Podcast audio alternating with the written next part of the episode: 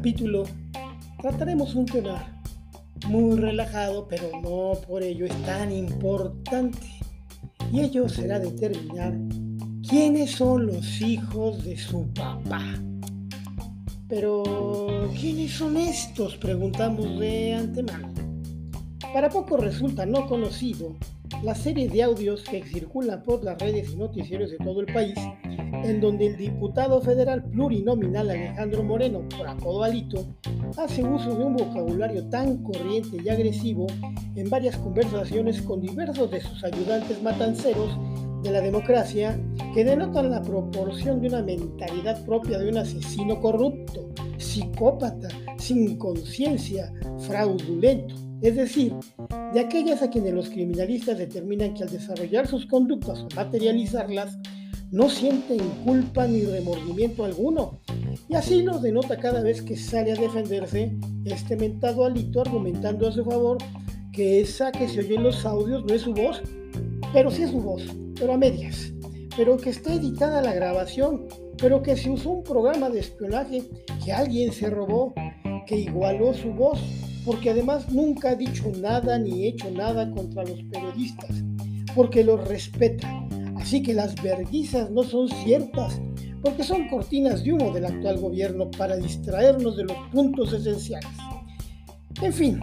puras incoherencias y contradicciones del que en una calificativa social resulta ser un mi rey del Botox y la superficialidad material de todo aquello que se puede adquirir con dinero, aunque sea producto del robo violento, el engaño y el fraude. Se ha dicho de paso, porque aquí no se inventa nada, todo está ampliamente documentado en los medios. Por otro lado,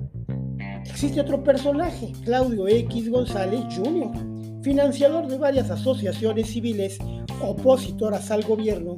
tales como Mexicanos contra la Corrupción y la Impunidad, Mexicanos Primero, Décalos, por antagónicos y con la experiencia de y con una apariencia de sarcasmo que suenan los nombres de estas asociaciones con los fines ejercidos para estas en favor de lo peor realidad de personajes políticos y empresariales que han cobijado sus nobles causas. Esto sí dicho con sarcasmo, por supuesto. Volvamos entonces al punto de establecer quiénes son los hijos de su papá. En México se les conoce como juniors y los hijos de la élite del país, jóvenes cuyo amor por las marcas es superado solo por su consentimiento y sentido de autoridad. Los juniors crecen para dominar los más altos niveles de los negocios y la política. Digamos pues, ellos no son por sus logros, sino porque atrás de ellos están soportados por los logros empresariales, empresariales perdón, financieros y hasta relacionales que hizo el papá de joven y de adulto, aparte de ser atribuido como el postulante más obvio para presidir los negocios del viejo, o como decía López Portillo de su hijo Ramoncito al imponerlo en un puesto federal de su gabinete. El orgullo de mi nepotismo. No más grave del gallo Claudio, no, no, no, no el de la caricatura de Warner Brothers, por entendido, sino del otro, ese que sí parece caricatura, pero no lo es, Claudio X González Guajardo, al recibir financiamiento de la Embajada norteamericana para cubrir sus gastitos como opositor del régimen elegido por más de 30 millones de personas y que utiliza sus asociaciones civiles ya mencionadas para sus nefandos fines. El Junior Claudio X, como lo indica su etimología, es un hijo de alguien, en este caso hijo de Claudio X González Laporte, dueño de Kimberly Clark y otras varias empresas, muy reconocido el hombre e inserto en diversas causas de gobiernos del centro y de derecha en su momento más maduro y de fortaleza. Es decir, él se insertó en esos momentos cuando era más joven, por supuesto, y por sus conveniencias empresariales. Por su parte, el mi rey, en cambio, puede ser hijo de un donadie o incluso de ninguno, para utilizar la distinción trazada por Octavio Paz,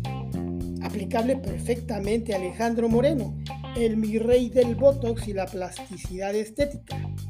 Alejandro Moreno, por supuesto, hijo de alguien naturalmente, pero no de un personaje famoso con coyunturas políticas o empresariales, siempre dentro de las filas del PRI desde joven,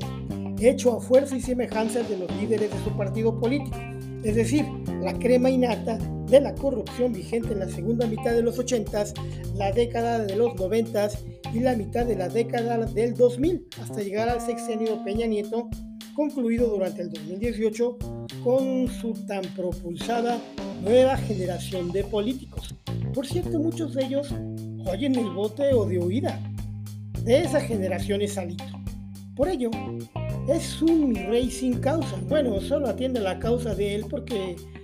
eh, poco, favorece, poco favorece o le hace favor a la alianza política PRI, PRD y PAN como líder ejecutivo. Esos son los hijos de papá, o sea, los juniors y los mi reyes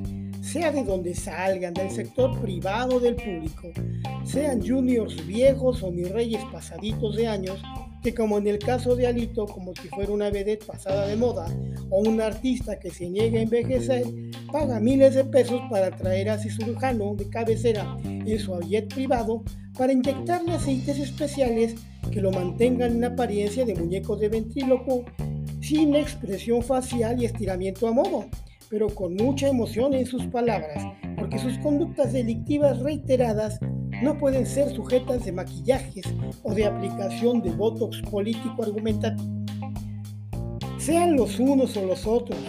en todos lados existen, y la bandera política, sea de izquierda, de derecha, de centro, o mezclados todos ellos en cócteles políticos, pasando unos para acá, otros de regreso para allá, es evidente que para el 2024 necesitamos una persona política